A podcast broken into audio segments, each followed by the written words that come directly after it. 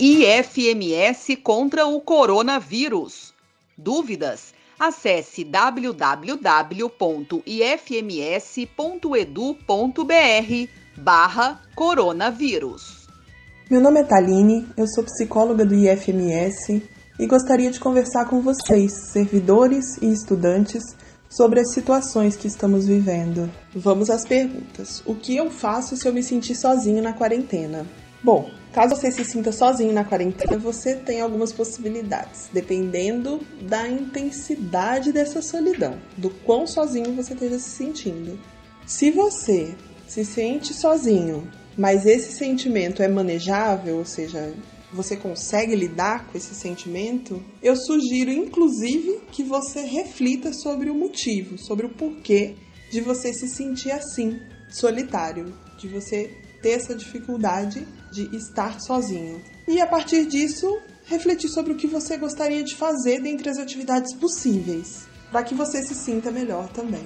Então eu sugiro como possibilidades assistir a filmes, assistir a shows online e até porque não, né? Dançar um pouquinho, realizar exercícios leves em casa, é, cozinhar para si, descobrir receitas novas, é, que tipo de leitura que você curte? Aproveita, vai ler um livro, escuta uma música, faz uma playlist nova, temática, retoma projetos que porventura estivessem suspensos, desde arrumar um armário até fazer um artesanato, aprender um artesanato, enfim.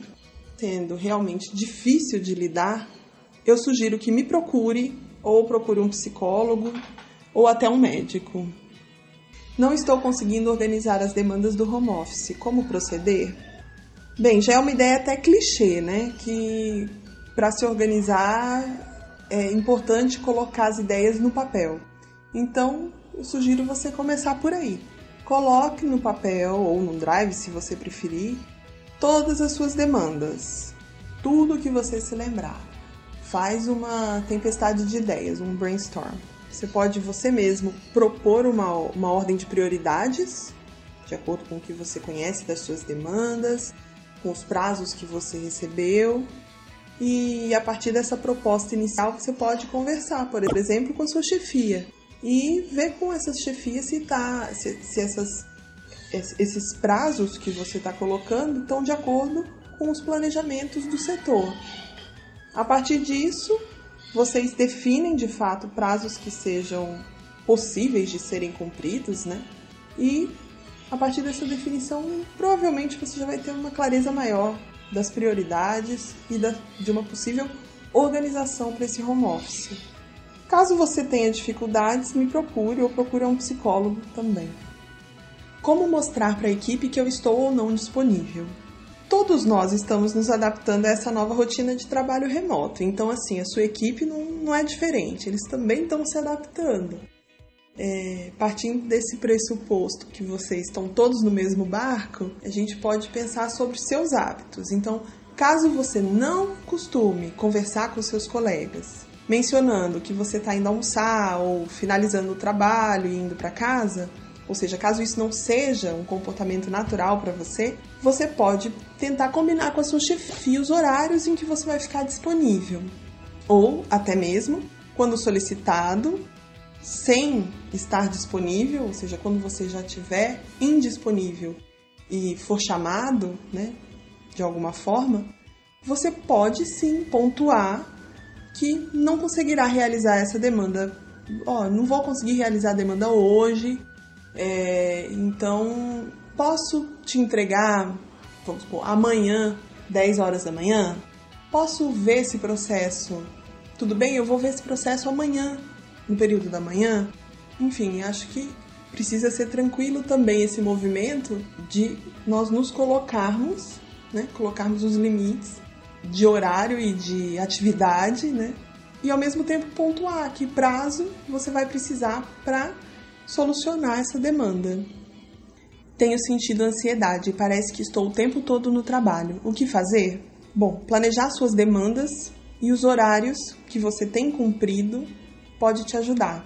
E existem diversos métodos de planejamento. E aí você pode adotar algumas, algumas medidas mais práticas, por exemplo, desinstalar aplicativos de bate-papo que você porventura tenha no seu celular, ou condicionar a não ler as mensagens de trabalho, né? mesmo que esteja ali piscando na sua frente, se condicionar a não olhar no momento em que você não estiver mais no home office, não, não estiver mais desempenhando suas atividades laborais. Bom, nós estamos sempre nos às né? Às diversas realidades, aos diversos contextos. E nada mais natural que a gente ainda está tateando, né?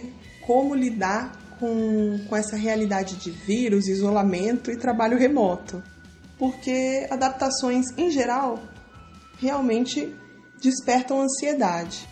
O importante é nós encontrarmos maneiras de lidar conosco e com a nossa ansiedade. E não esqueçam, caso observe que você está atingindo níveis prejudiciais de ansiedade ou que está com algum tipo de sofrimento, não, não, não pense, não, não titubeie, simplesmente procure ajuda. E eu reitero que, em caso de qualquer dificuldade, eu estou à disposição.